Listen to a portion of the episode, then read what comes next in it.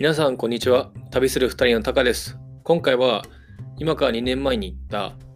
ドイツで行われたアグリテクニカっていう世界最大の農機具の展示会の時に受けたまあ衝撃的な衝撃インパクト。うわ日本の農業と全然違えなと思ったことをシェアしたいと思います。で僕はもともと大学と大学院で農学専攻してて、まあ、結構いろ日本のいろんな農家さん行かしてもらったんですね。でまあ、なんか日本の農機具の展示会とかに行くと、まあ、なんかその本当農家さんが単体で来ててで、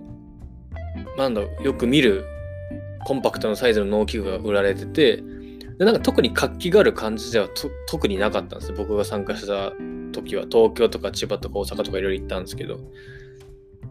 でなんかそれと比較してドイツ行った時は、まあ、世界最大級っていうのもあるかもしれないですけど、まず会場が東京ドーム何個分ぐらいあるんやってことででかくて、あと農機具がマジででかい、その、なんだろうな、例えば野菜収穫用のトラクターみたいなのも、日本の農家さん、1農家さんあたりの平均面積1.3ヘクタールぐらいで、ドイツはもう30倍、40倍ぐらい、もうもっと100倍ぐらいあるんですよね。で、なぜかっていうと、日本の国土70%山で平地がそもそも少ないっていうの。ドイツは平地が割と多いしね。で、なんか例えばでかい、どんだけでかいかっていうと、タイヤの直径が2メートルとか2.5メートルとか3メートル級があるんですよ。だから僕178センチなんですけど、いや普通になんかもうタイヤと横並んで、俺小人みたいに見えるんですよね。本当にもう多分想像できないぐらい本当に大きいんですよ。であと全全全部電気で動くやつとかもうあとアプリでもう全部全自動で動くやつとかものすごい種類の納期が売られててでそれも確かにすごいんですけどなんか一番びっくりしたのはもう活気なんかよく日本農業ってなんか高齢化が進んでてなんかまあ収入も少なくてちょっとあんまりいけてないみたいな感じ言われること多いと思うんですけどドイツだとやっぱまず家族連れでめっちゃ来る子供めっちゃいるんですよねその会場に。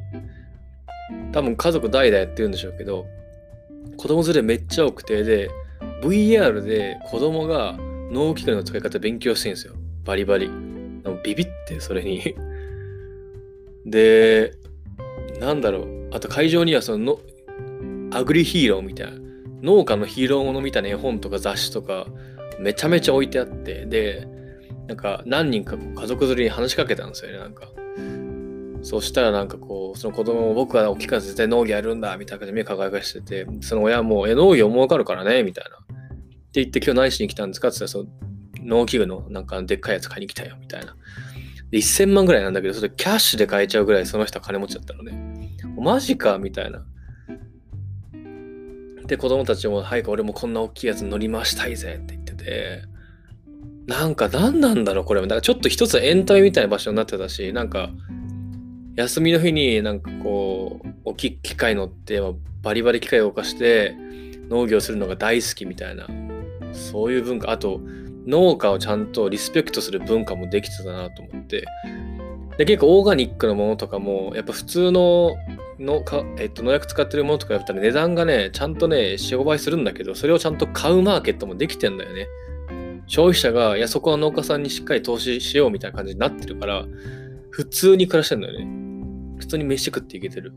いいものを作ったらそれがこう高値で売れて、まあ、もちろん政府からの助成金もあるんだけど、なんかこう日本の農業、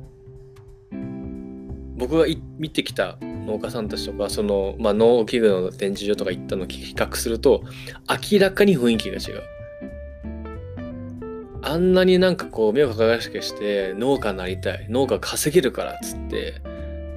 あんなテンション高くにね、子供たちがあんなたくさんいるの僕は見たことなかったね。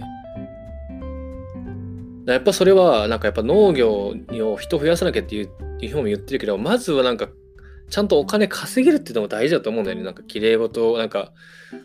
持続的な生活をしようとかも大事だ、もちろん大事なんだけど、まあ、しっかりまず稼げるってしないと多分いい人来ないと思うんだよね。活気ある人っていうのは。で、なんかそれはやっぱりもちろん政府からの助成もあるのかもしれないけど、僕たち消費者一人一人が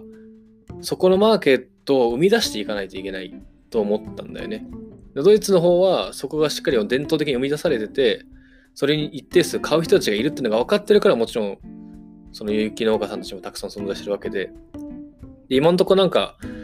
まあ、僕らの場合だと、まあ、一般的には安いものをとにかく買う買い買いがちなまだ傾向あると思うんだけど、まあ、なんかもっと消費者の行動が生産者を変えると思うんで何かね買い物一つ取ってみてもアクションできることないかなと思って、まあ、そんなことを感じた展示会でした。いやーなんかこういう風になったらいいなってめちゃくちゃ思ったな本当に。うん。はい、ということで、ちょっと日本とドイツの、まあ、人とある展示会をね、比べてみた回でした。いや、ああいう世界になるように何ができるのかと思うんですけど、できることを一つ一つやっていきたいと思います。はい、ということで、最後まで聞いてくれてありがとうございました。また次回お会いしましょう。バイバーイ。